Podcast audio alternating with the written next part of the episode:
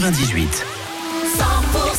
Salut tout le monde, c'est Wilfried. Demandez les cadeaux, un séjour au Futuroscope et en jouant au coffre-fort 100% jusqu'à 500 euros à gagner. Rendez-vous dans 15 minutes pour les tubes Michael Jackson. Juste après vos infos maintenant, 10h.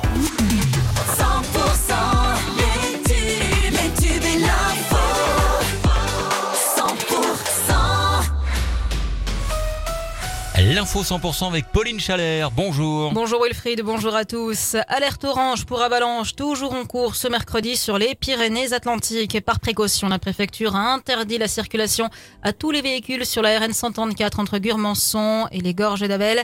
C'est du jaune toujours sur les Hautes-Pyrénées, mais le risque d'avalanche reste fort, hein, d'un niveau 4 sur 5 sur l'ensemble de la chaîne.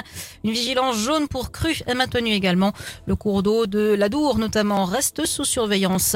Macabre découverte dans les Hautes-Pyrénées. Le corps d'un homme de 48 ans a été repêché hier au lac de l'Arrêt d'Arrêt. Il était porté disparu depuis la veille. Selon les premiers éléments, il s'agirait d'un suicide. Ce drame également en Béarn. Un jeune homme de 28 ans a été percuté par un camion frigorifique alors qu'il roulait avec sa voiture à barreau de Camus vers 16h30 hier.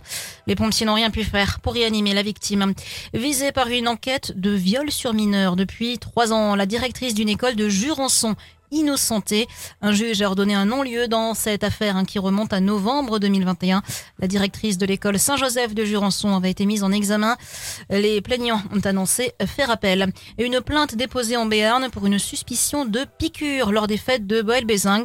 Un père avait remarqué un gros bleu et des traces de griffures sur le bras de sa fille qui a participé à la fête samedi dernier. Des analyses sont en cours et l'enquête se poursuit.